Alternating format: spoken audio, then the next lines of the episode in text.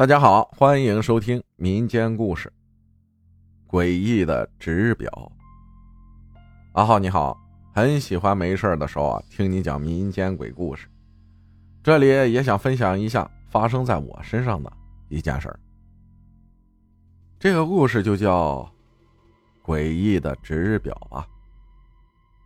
那是十多年前，我还是一名保安。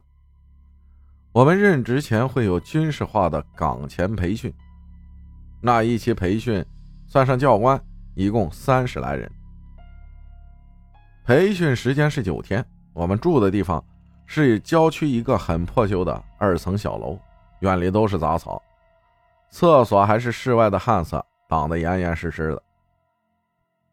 即使是夏天的中午，在里面也能感觉有一股莫名的寒意。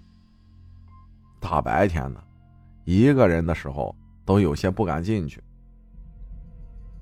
我们班算上一名教官，一共是十个人，分上下铺睡觉。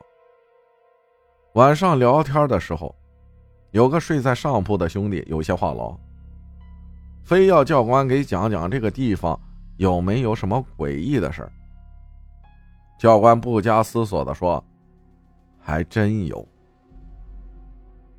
据教官讲，去年上一批培训的有一个老实巴交的学员，经常受班里人欺负，再加上家里可能出了什么事情，一天傍晚接了一个家里的电话，一个人哭了好久，晚上就用鞋带绑在上铺的床架上上吊自杀了。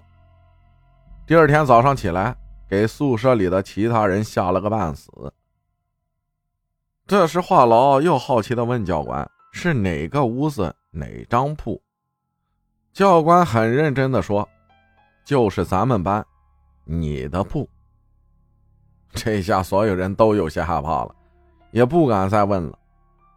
由于每天要值班打扫卫生，我们就按照一人一天，九个人，刚好九天，排好了班，写在了一张纸上，贴在门后。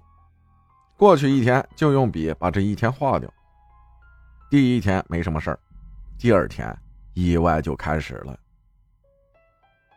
第一个出事的叫然哥，进库房取东西，那个小库房没有灯，只有一人多高，放着一些个人平时不用的包裹还有工具。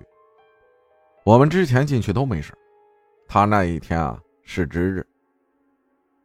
划掉了上一天门上的纸表，结果进了库房就被散落在地上的木板上面的钉子扎了脚，扎得很深，鲜血鼓鼓的往外冒，送去医院了。接下来我们就发现，凡是划掉值日表的都会走霉运，我的霉运属于最轻的。那天衣服洗了，明明很多人都洗了制服，奇怪的是，集合的时候。大家都穿着制服，只有我一个人衣服没干，穿着便装，被好一顿骂。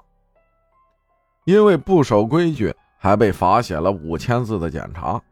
到了第八天，有个叫阿宇的，他不信邪，非要坚持去画。结果当天测一百米体能，平坦的水泥路，刚跑出去，只有他一个人，似乎。被什么东西给绊了一下，重重的摔在了地上，胳膊上一大块皮都被撕掉了，全是血。最后一天了，因为我们要坐一辆客车返回市里，大家呢都留意着门上的值日表，也都约定好，谁也不去划掉。这是真实的故事。